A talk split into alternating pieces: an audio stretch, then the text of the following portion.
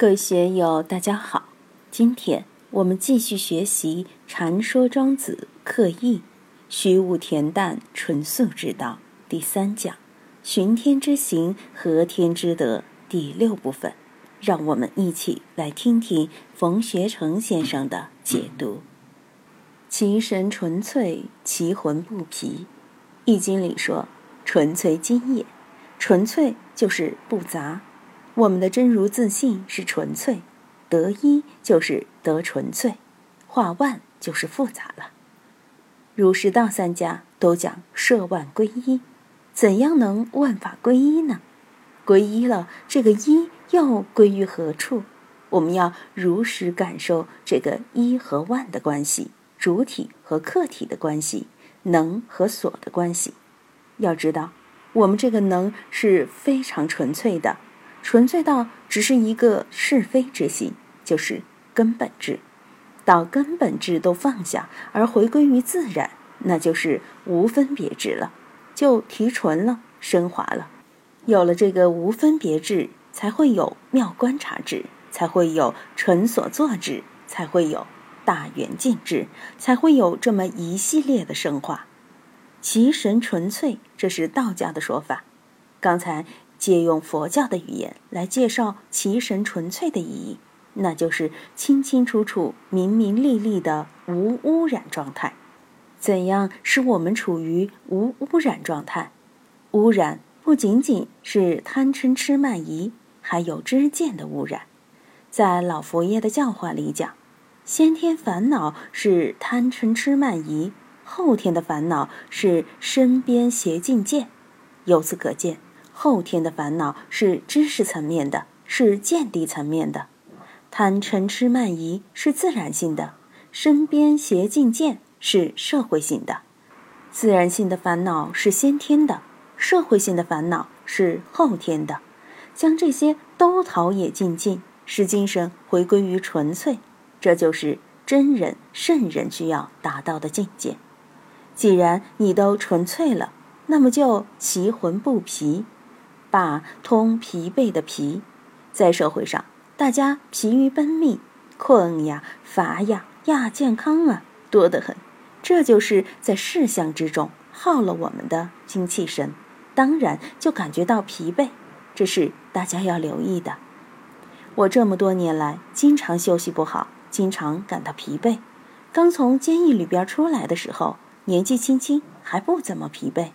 自从接上这些活儿以后，从编修四川省宗教志佛教篇开始，先后又在四川佛学院、四川尼众佛学院、云门佛学院、河北省佛学院授课，近二十年又出了十几二十部书，还不停的在这边讲那边讲，你说怎么能不疲倦？说句好听的话，这是将此身心奉尘刹，是则名为报佛恩。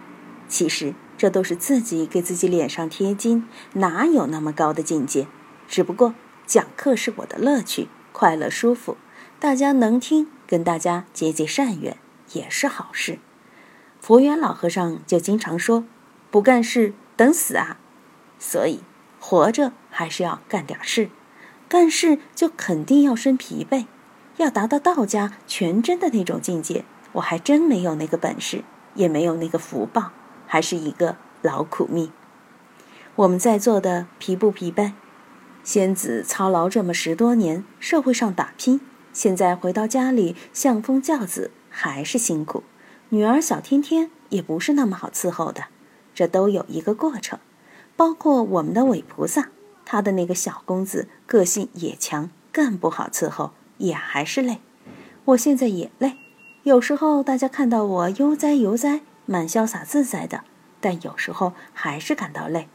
为了上课，平时也不敢在外面混，每天待在屋里养精神，以期其神也不疲，把课讲好。以后等到姻缘差不多的时候，还是要回到成都，在山里找一个茅棚，好好去养一养。为什么要养呢？多活几年嘛。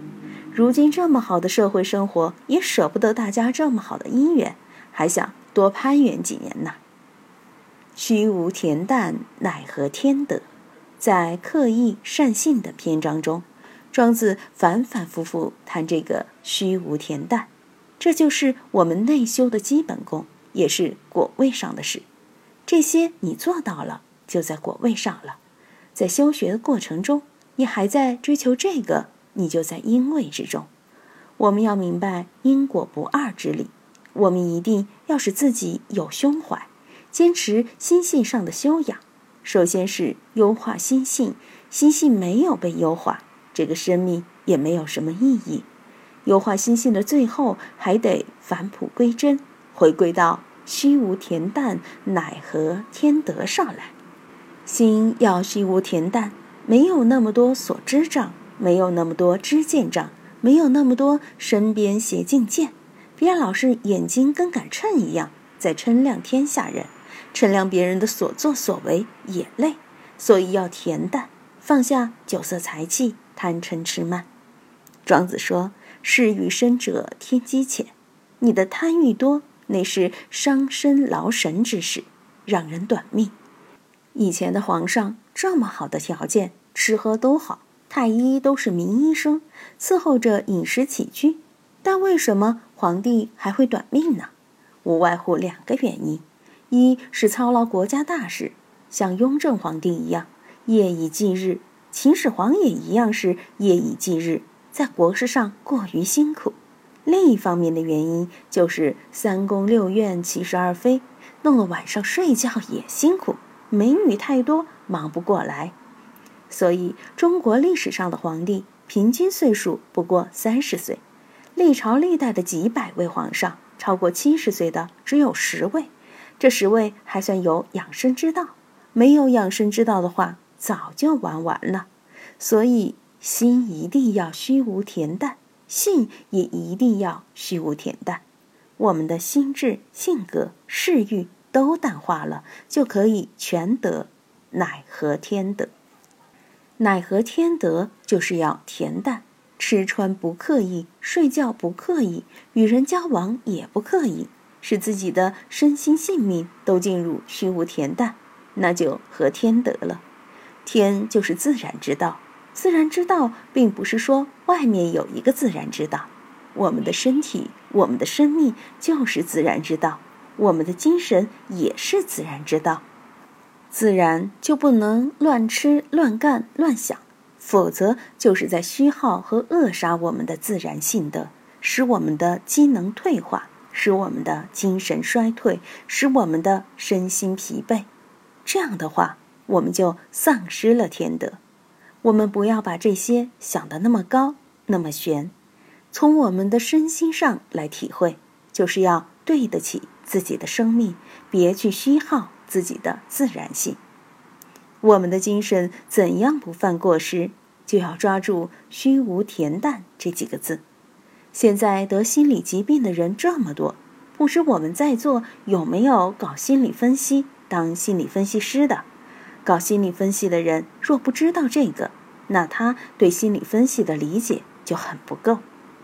二十世纪八十年代。在气功热的时候，我买过一部《气功大全》，里面内容很丰富，经史子集都有，儒家的、道家的、佛家的，都是关于修身养性的书。《庄子》三十三篇里就选了《养生主》《大宗师》《刻意》等六篇。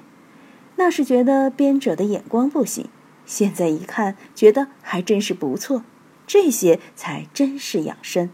学中医。特别是搞心理研究的朋友，要特别留意这些文章。今天就读到这里，欢迎大家在评论中分享所思所得。我是万万，我在成都龙江书院为您读书。